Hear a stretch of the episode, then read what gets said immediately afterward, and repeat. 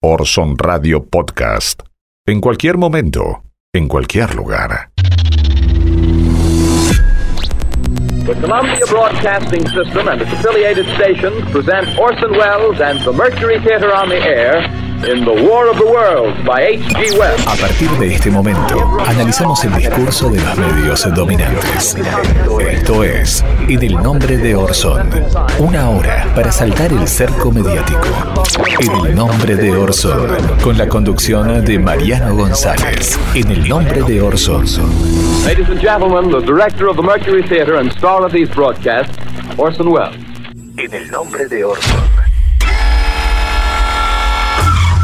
Bienvenidas y bienvenidos nuevamente a En el nombre de Orson, octava temporada al aire. Estamos desde FM Freeway 90.7 de Ramos Mejía, retransmiten la radio pública de Ituzaingó, FM 89.3 y FM Radio La Uni, la 91.7, la radio de la Universidad Nacional de General Sarmiento, octava temporada analizando el discurso de los grandes medios de comunicación y como no podía ser de otra forma, vamos a comenzar haciendo justamente eso, ¿no? Eh, se ha recorrido ya un gran camino respecto a la vacunación en la República Argentina, continuamos por supuesto en pandemia y vamos a escuchar qué es lo que decían los medios de comunicación, algunos comunicadores, eh, acerca de la vacuna Sputnik B, ¿no? La vacuna Sputnik B que por supuesto muchos la tildaron inmediatamente de la vacuna rusa, la vacuna soviética, ¿no? Ya le pusieron varias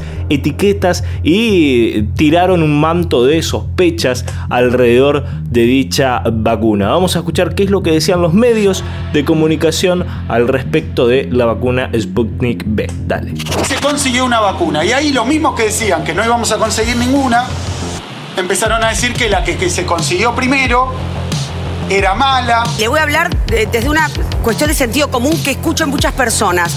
¿Por qué yo siento que la vacuna rusa es, más, es menos confiable que la de Oxford? Es decir, si a mí me dan a elegir, yo digo, me pongo la de Oxford, porque la rusa no me da confianza. ¿Estoy equivocada?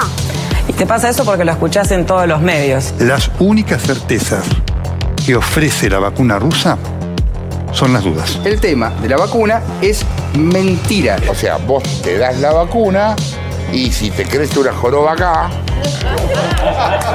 andar a reclamar a Moscú, querido. Para mí no, va, a dar mucho resultado. va a dar mucho resultado vacuna. Pero Yo no me la voy a dar. Sin embargo, cuando se referían a la vacuna del laboratorio Pfizer, no se referían a la misma diciendo que era la vacuna de Estados Unidos, aludiendo a su nacionalidad, a su procedencia, sino más bien hablaban únicamente las bondades de la vacuna Pfizer, ¿no? Vamos a escuchar cómo se referían los medios de comunicación acerca de la vacuna Pfizer. Hicieron una campaña para que fracase la vacunación. La vacuna que conocemos como Pfizer no es la Yankee. La vacuna de Pfizer. La vacuna de Pfizer. La vacuna Pfizer. De la vacuna de Pfizer, vacuna de la Pfizer. La de Pfizer. Existió, por supuesto, una campaña feroz en contra de la vacuna del Instituto Gamaleya, ¿no? Incluso Elisa Carrió llegó a denunciar al gobierno por envenenamiento, ¿no? Sin ningún tipo de prueba. El fiscal Marijuán, fíjense hasta dónde hemos llegado, ¿no? El fiscal Marijuán, el famoso fiscal de las excavadoras por todo el sur argentino, pidió desestimar la denuncia en los últimos días de Elisa Carrió contra el gobierno nacional por envenenamiento, ¿no? Respecto a la vacuna eh, Sputnik B. ¿Cuándo cambia todo? Bueno, cuando el arco opositor le llega a la publicación de The Lancet, ¿no? La publicación inglesa eh, científica, y recién ahí pegan un vuelco realmente todos los medios de comunicación y también algunos sectores de la oposición argentina y ahí empiezan a decir que bueno, ahora sí se pondrían esta vacuna, pero mientras tanto en la antesala, cuando ya la ANMAT había aprobado la vacuna, que obviamente tienen los mismos informes y los mismos documentos que obtuvo The Lancet, prefirieron por supuesto eh, hablando de esa cabeza totalmente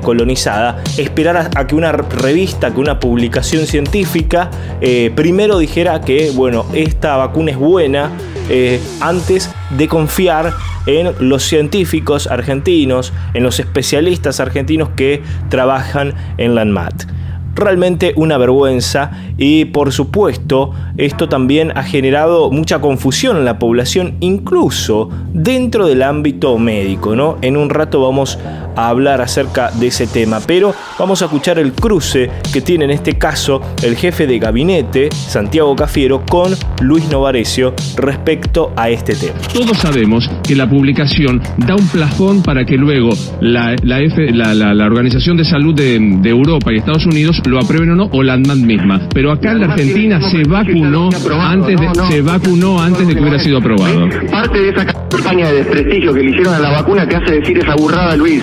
Te hace decir esa burrada, porque no es así. la vacuna se autorizó, la vacuna la autorizó la ANMAT y el Ministerio de Salud.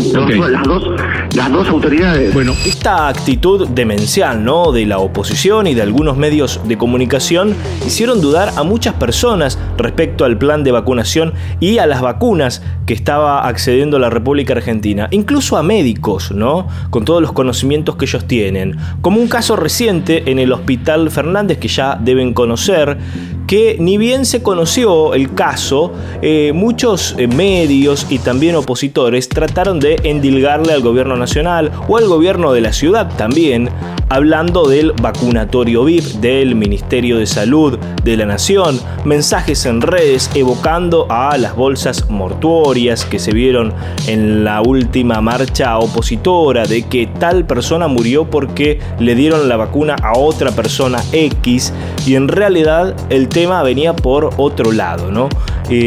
Murió una médica en el Hospital Fernández que esperaba ser vacunada. Era María Rosa Fullone. Eh, no se había notado en la primera tanda de inoculaciones del Sputnik B, pero sí en la segunda, tras el artículo de The Lancet. ¿no? Esperó a la publicación científica recién para anotarse en la segunda tanda de vacunación. Bueno, lamentablemente no fue suficiente, no llegó, no alcanzó a tiempo y terminó falleciendo por COVID-19. El director del Hospital Fernández, Ignacio Previgliano, eh, se refirió a la muerte de la médica por coronavirus que se enfermó mientras esperaba su turno para ser inoculada. Explicó que ella no había querido darse la vacuna Sputnik B hasta que salió el artículo de The Lancet, ¿no? avalando su seguridad. Tenía turno para el 23 de febrero, lamentablemente no llegó. Pero fíjense, ¿no? Todo este bombardeo mediático y también de algunos eh, opositores, sembrando dudas acerca de la vacuna Sputnik B,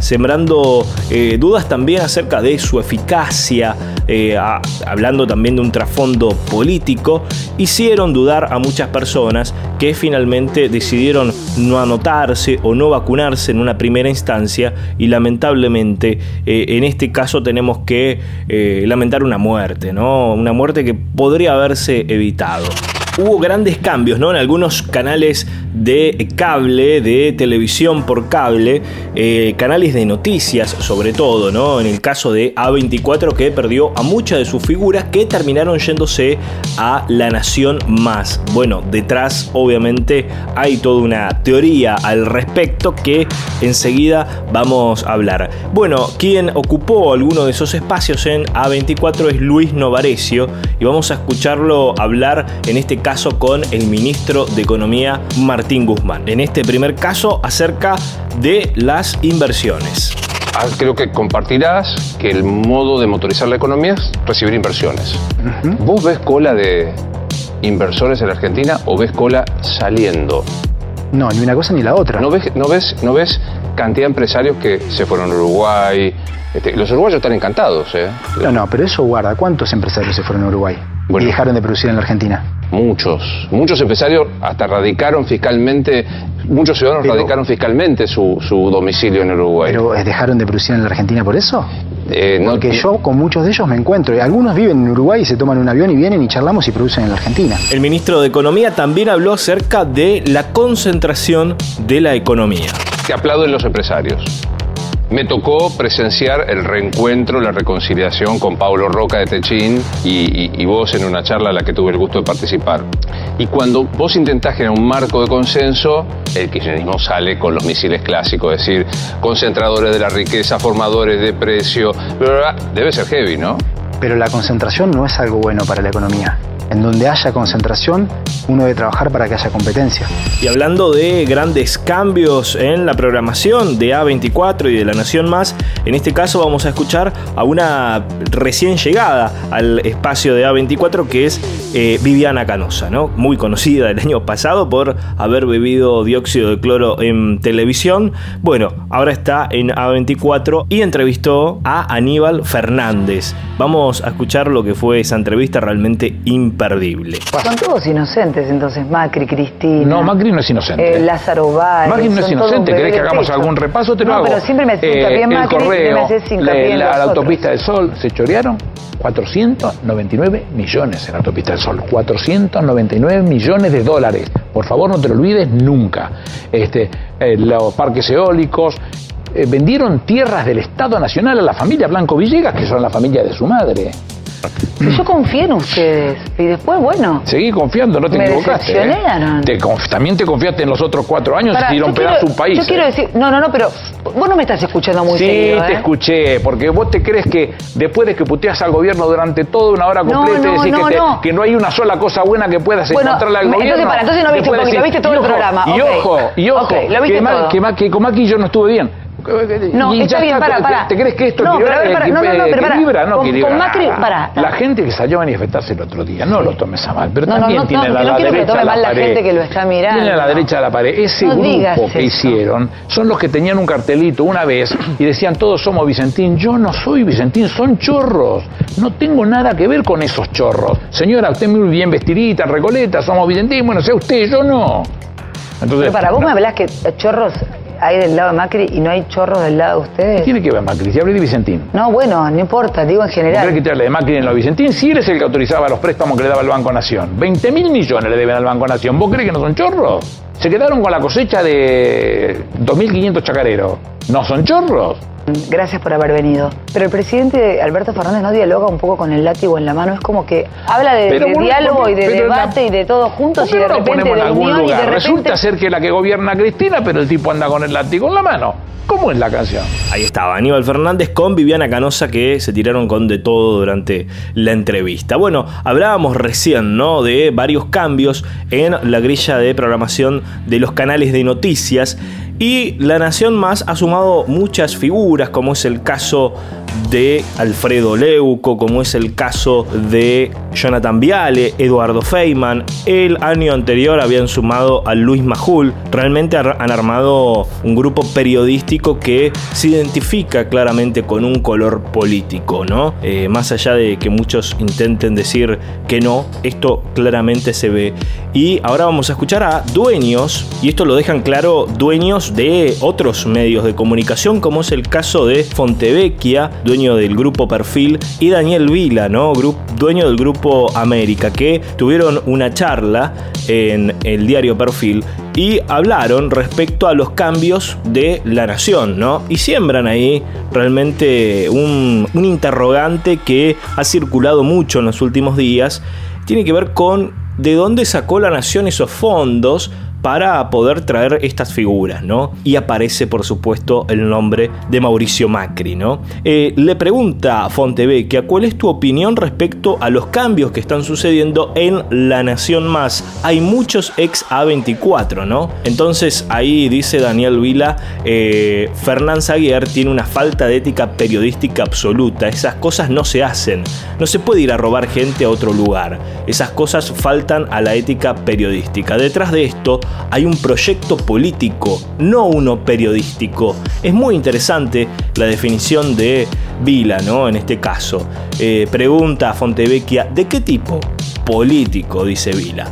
Hay versiones que hablan de Mauricio, dice Fontevecchia, y ahí Vila dice, me refiero concretamente a Macri haciendo el fundraising para el canal con un montón de empresarios amigos como Techint, el señor Caputo, el señor Mercado Libre, los que ya conocemos, los de siempre. ¿Tenés confirmadas esas versiones? Pregunta Fontevecchia. A veces es difícil de confirmar, dice Vila, pero cuando sumás uno más uno más uno más uno, la cuenta da dice ahí Daniel Vila, dando a entender de que evidentemente eh, ya no es uno ¿no? el que hace correr el rumor, ya son dos personas de medios diferentes, dueños de medios diferentes, que están hablando acerca de la presencia de Mauricio Macri y compañía dentro del canal La Nación Más. Igual, de todas formas, con solo ver ¿no? el canal durante algunas horas, eh, alguno muy distraído no podría relacionar a Macri con La Nación Más. ¿no?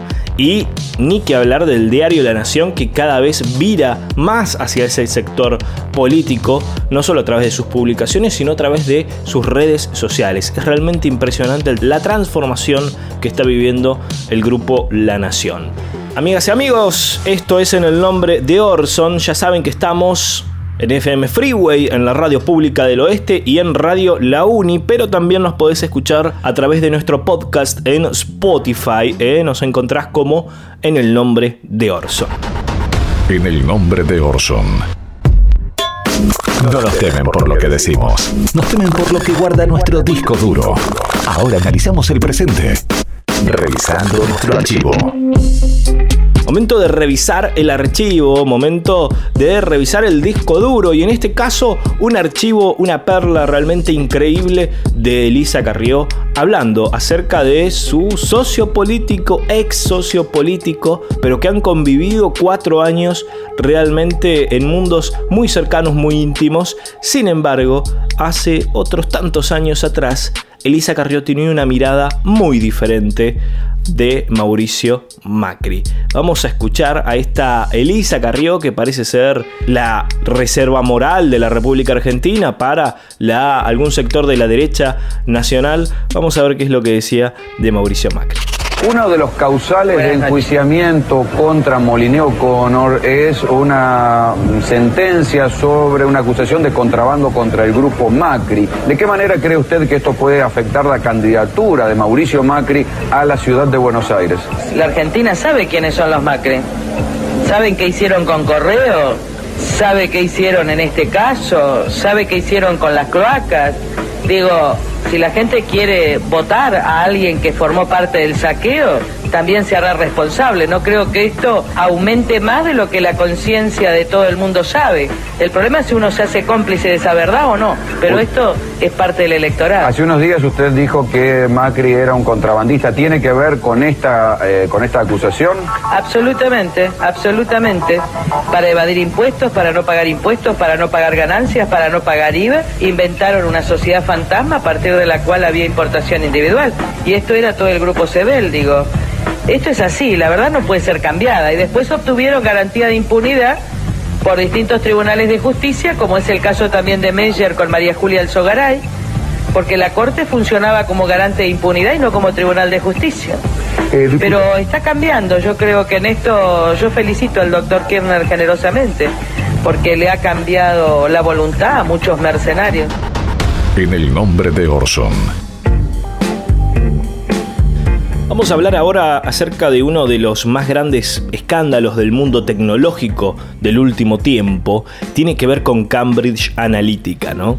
En este mismo momento, mientras escuchás este programa, la mitad de las personas del mundo están conectadas a los servicios de algunas de estas cinco empresas, ¿no? Los cinco grandes de Internet, que son Google, Microsoft, Facebook, Apple y Amazon, ¿no? Son los cinco grandes de Internet. Cambridge Analytica fue una compañía privada que combinaría la minería de datos y el análisis de los datos con la comunicación estratégica para el proceso electoral, ¿no? La empresa fue creada en el año 2013 como una rama de la casa matriz que era Strategic Communication Laboratories, para participar en la política estadounidense. En el año 2015 la empresa se reveló como la compañía de análisis de datos que trabajó para la campaña presidencial de Ted Cruz. En el 2016, tras el fracaso de la candidatura de Cruz, eh, Cambridge Analytica trabajó para la campaña presidencial de Donald Trump. El Parlamento británico dio cuenta, gracias a, sus investigaciones, que ex empleados de la compañía revelaron que la empresa había trabajado con el PRO y Mauricio Macri en el año 2015 en la República Argentina, ¿no? Luego de revelar que SSL Group, eh, nombre legal de Cambridge Analytica, elaboró una campaña anti-kirchnerista en mayo del 2015, cuando Mauricio Macri y Daniel Scioli se disputaban la presidencia argentina. Además, influyó en la campaña para la retirada del Reino Unido en la Unión Europea, entre tantas otras campañas. Vamos a escuchar en este pequeño informe, extracto de un informe de la BBC, eh, cómo funciona Cambridge Analytica, cómo recopila los datos y cómo los utiliza. La compañía Cambridge Analytica utilizó un algoritmo capaz de crear perfiles psicológicos de los usuarios a partir solo de sus interacciones de Facebook. ¿Cómo funciona? La prueba de personalidad de los cinco grandes ha sido utilizada por psicólogos durante años. Te puntúa en cinco rasgos principales. Apertura al cambio, estás dispuesto a vivir nuevas experiencias, escrupulosidad, qué tan perfeccionista eres, extraversión, ¿Te encantan las fiestas? Amabilidad. ¿Eres solidario? Inestabilidad emocional. ¿Te preocupas o te enojas fácilmente? Mezclados, estos rasgos amplios clasifican a las personas en tipos de personalidad. Por ejemplo, esta es una personalidad aventurera. Es abierta, un poco neurótica y ama la variedad. O un protector, agradable, extrovertido, piensa en los demás o una ejecutiva concienzuda y abierta es una líder natural. Y el algoritmo, varios estudios dicen que es impresionantemente preciso. Con solo 10 me gusta, puede deducir qué tipo de persona eres mejor que tus compañeros de trabajo. Con 150 me gusta, es más preciso que tus padres.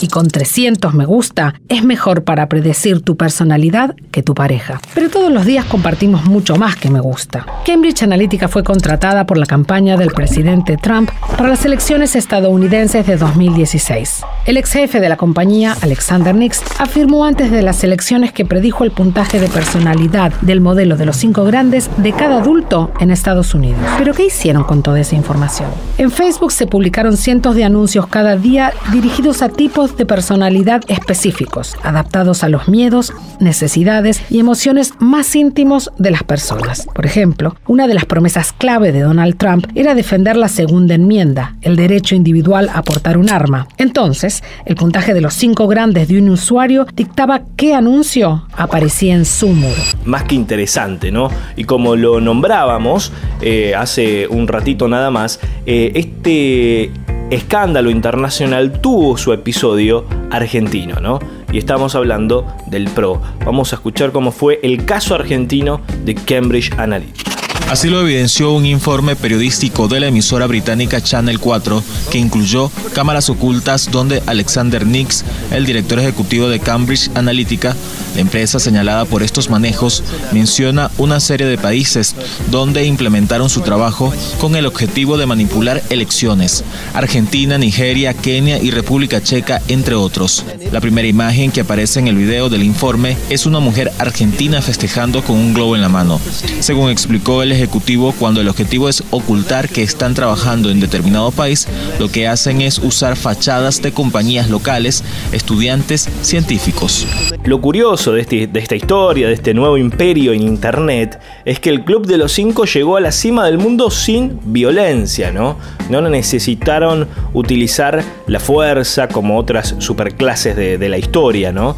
Su dominio creció controlando piezas tan pequeñas como los datos y los códigos, ¿no? Y luego, por supuesto, lo consolidaron eh, los teléfonos celulares, ¿no? Internet, las nubes de servidores, el comercio electrónico, los algoritmos y por supuesto terminaron también en otros territorios, ¿no? Los datos son el nuevo oro y cuantos más tienen, más poder concentran, ¿no? Es impresionante lo que se puede hacer con los datos que vos cedes te repito, voluntariamente, ¿sí? Nadie te obliga, vos lo cedes voluntariamente y casi sin darte cuenta, cada vez les damos más poder a estos grandes monstruos de Internet que terminan influyendo también en procesos políticos. Y vamos a analizar durante todo este año también diferentes episodios, diferentes fenómenos que se dan en Internet, que se dan a través de la tecnología de datos, de la Big Data, que terminan influyendo muchísimo en la vida de cada uno de nosotros. Quédate. Enseguida regresamos con más en el nombre de Orson. Hola, hola. Bienvenido a otra gran noche de cine fantástico. En el nombre de Orson te acerca todas las novedades del mundo de las series. En el nombre de Orson.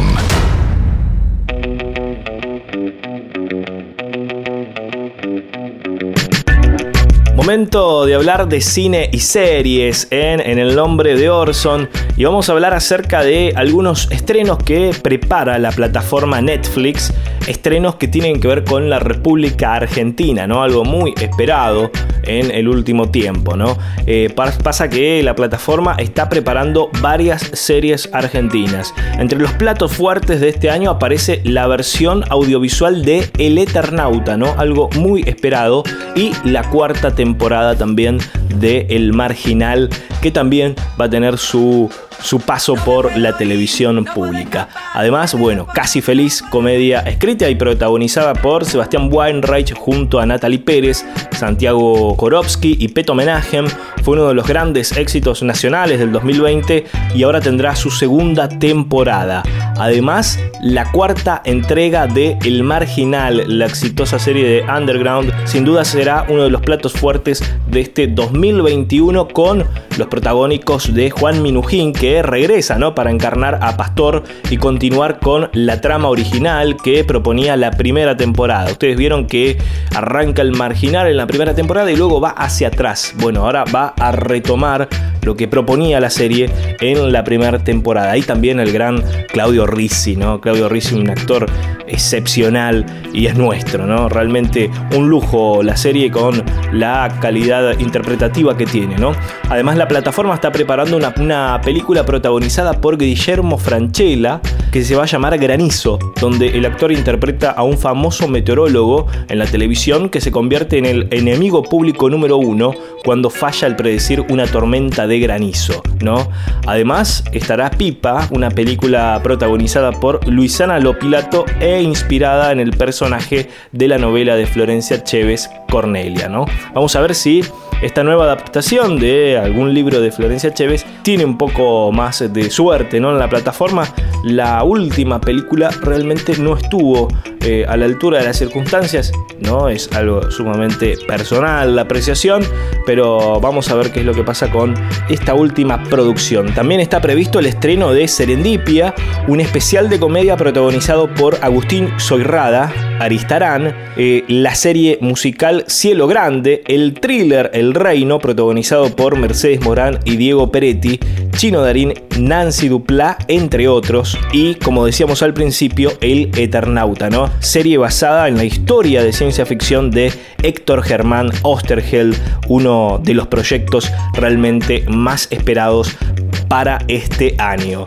Bueno, si no tenés Netflix, te recomendamos, ¿no? Como lo hacemos siempre, bajarte la aplicación de Cinear, ¿eh? La buscas ahí la aplicación a través de las tiendas virtuales. Es una plataforma argentina de streaming que contiene películas, series, documentales y cortos argentinos, ¿no? La mayor parte de su contenido es realizada con el soporte financiero del Inca, ¿eh? Cinear, realmente muy recomendable. Hay muchas producciones más que interesantes para ver ahí. En el nombre de Orson. Momento de hablar de fake news, ¿no? Algunas desinformaciones que circularon en redes sociales en los últimos días. Y vamos rápidamente a la primera, porque no es cierto que Cristina Kirchner haya mentido con la fractura de tobillo en el año 2015. Está circulando a través de Facebook y de algunas cuentas de Twitter esta desinformación.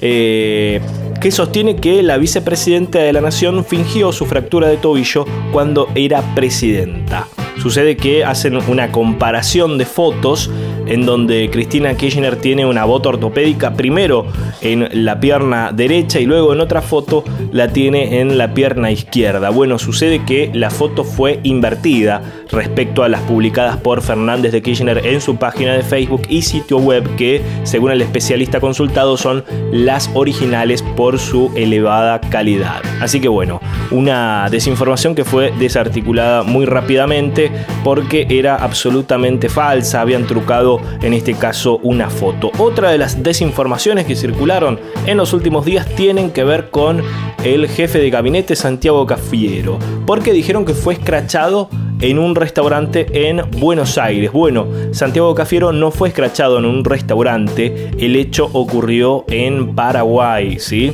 Circula en Facebook y Twitter un video que muestra a un grupo de personas insultando a un hombre que se retira de un local escoltado por seguridad. En los posteos que se sostiene se trató de un escrache al jefe de gabinete Santiago Cafiero mientras cenaba en San Isidro. Sin embargo, el episodio ocurrió el último 13 de febrero en Paraguay y tuvo como destinatario al jefe de gabinete civil de ese país, eh, estamos hablando de Juan Ernesto Villamor. Así que no se trataba de Jafiero, había pasado en el hermano país de Paraguay. En el nombre de Orson.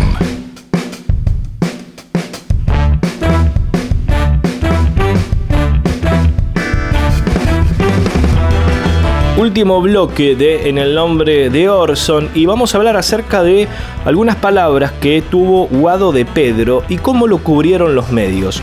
Vamos a ver qué es lo que titulaban La Nación, en este caso, y luego Clarín. ¿no? La Nación decía Guado de Pedro, dos puntos, o los jueces se transforman o se van, ¿no? Este era el titular del diario La Nación. El ministro del Interior reclamó que avancen las reformas estructurales que hacen falta en el Poder Judicial. Aludió a los casos de femicidios y le apuntó también a Stornelli, ¿no? Uno lee eso y realmente eh, llama la atención, ¿no? Después Clarín decía, apoyo al presidente. Guado de Pedro a los jueces, ¿se transforman o llegó la hora de irse, El ministro del Interior habló de femicidios e envió un mensaje al Poder Judicial durante un acto en la Casa Rosada. Bueno, en las redes sociales, en el caso de Clarín, era mucho más acotada la información. ¿no? Ustedes saben cómo se viraliza la información y que prácticamente nadie se toma el tiempo de leer la noticia completa. Entonces solamente queda el título. ¿Eh? Entonces en las redes sociales, en el caso de Twitter de Clarín y Nación, solamente se leían estos títulos. Clarín decía, Guado de Pedro a los jueces, dos puntos, se transforman o llegó la hora de irse. Eso solo decía. Y la Nación, por su parte, decía, Guado de Pedro, dos puntos, o los jueces se transforman o se van. ¿no? Entonces imagínense las elucubraciones que eh, generaban los internautas dentro de las redes sociales, ¿no? Eh, obviamente eso fue sacado totalmente de contexto. Vamos a escuchar ahora sí qué es lo que decía Guado de Pedro y también el video está musicalizado porque es de la cuenta oficial de Guado de Pedro. Vamos a escuchar qué es lo que exactamente decía. Algunos actores del Poder Judicial y de las fuerzas de seguridad tienen responsabilidad directa con los femicidios y tiene que escuchar el Poder Judicial que llegó la hora o de que se transforman y se modifican o llegó la hora de irse de un poder que está reclamando justicia y que está reclamando igualdad de género. Recordemos a algunas de las compañeras víctimas por su nombre y si puede ser con un minuto de aplauso para Ludmila, Paola, Valentina, Florencia, Camila, Jordana, Priscila, María, Jessica, Úrsula, Guadalupe, Liliana y Vanessa.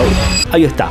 El contexto es completamente diferente, se refiere específicamente en este caso a los casos de femicidios, a una justicia que evidentemente sigue siendo patriarcal y no escucha los reclamos de las mujeres. ¿no? En esta semana que se conmemora nuevamente el 8M es muy importante hablar acerca de estos temas y fíjense cómo han deformado esta información que era realmente un mensaje muy positivo de Guado de Pedro, sin embargo lo utilizaron políticamente para decir otra cosa completamente distinta ¿no? a lo que decía Guado de Pedro. Bueno, vamos ahora a los datos duros ¿no? del último tiempo del observatorio, ahora que sí nos ven, ¿no? A esto se refiere Guado de Pedro. 52 femicidios fueron cometidos del 1 de enero al 28 de febrero del 2021.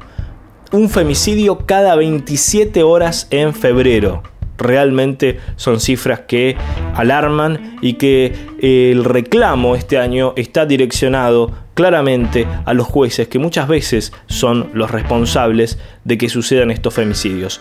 Ahí está el reclamo de Guado de Pedro y no en lo que titularon los grandes medios de comunicación.